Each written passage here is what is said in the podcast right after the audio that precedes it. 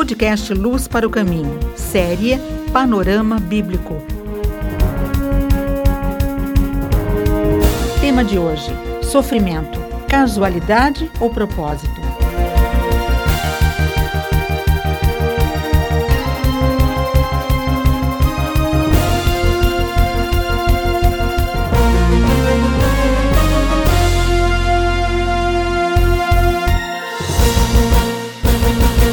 Nós estamos aqui falando sobre panorama bíblico e hoje eu queria abordar com você João capítulo 9, versos de 1 a 12. Esse texto trata do sexto milagre de Jesus registrado no Evangelho de João. E um grande milagre, porque é um milagre inédito na história inédito na história. Não tem nenhum registro até aqui de um cego de nascença que tivesse sido curado. Então diz o texto que caminhando Jesus viu um homem cego de nascença. E os seus discípulos logo perguntaram: Mestre, quem pecou, este ou seus pais, para que nascesse cego? Jesus então disse para eles: Olha, nem ele pecou, nem os seus pais pecaram, mas ele nasceu cego para que se manifestem nele as obras de Deus.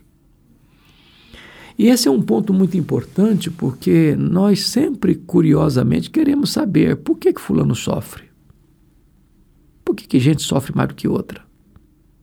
Por que, que algumas pessoas parece que foram carimbadas para sofrer?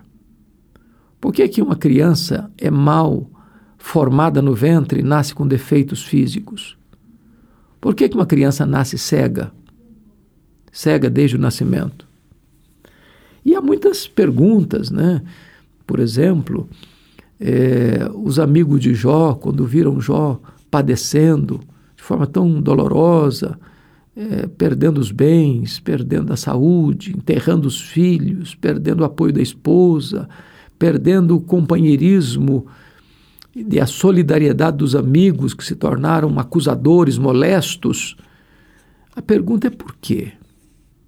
Será que o sofrimento é casual? Será que é uma sina? Será que algumas pessoas já nascem para sofrer? Ou tem um propósito nisso?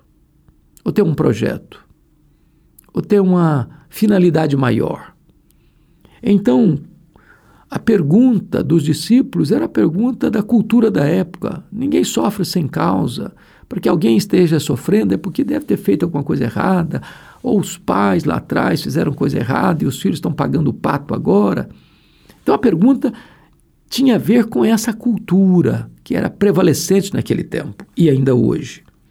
Mas a resposta de Jesus é desconcertante. Jesus respondeu: nem ele pecou, nem os seus pais pecaram. Ou seja, Jesus está dizendo que não necessariamente há uma conexão entre é, pecado e sofrimento. Há pessoas piedosas que sofrem. Há pessoas não piedosas que vivem uma vida glamourosa, pelo menos no plano humano debaixo do sol. Então, ao responder isso, Jesus vai além e diz o seguinte: ele nasceu cego para que nele se manifestem as obras de Deus. Que coisa interessante a cura desse cego de nascença foi algo tão exponencial, inédito e extraordinário, que foi registrado pelo evangelista João na obra literária mais publicada no mundo. Nenhum livro jamais foi tão publicado no mundo como o Evangelho de João. Já passam de 4 bilhões de exemplares. E o testemunho da cura deste homem traz aí de forma tão eloquente essa experiência das obras de Deus na vida dele. Quando Lázaro estava doente, a Marta e a Maria mandaram um recado para Jesus: está enfermo aquele a quem amas. E o retorno que Jesus deu ao emissário que foi a ele levar esse recado foi este: esta enfermidade não é para a morte, é para a glória de Deus. É bem verdade que Lázaro morreu e foi sepultado. E no quarto dia, já estando em fase de decomposição, Jesus vai a Betânia e ressuscita Lázaro. Para que a glória de Deus fosse manifestada. As causas mais difíceis, ou até aquelas que são perdidas na perspectiva humana, na intervenção onipotente de Jesus, são revertidas às situações adversas e a glória de Deus é manifestada. Então, não jogue a toalha, não desista. Jesus pode usar o sofrimento que você enfrenta num instrumento para a glória de Deus e para testemunho das obras de Deus na sua vida e através da sua vida.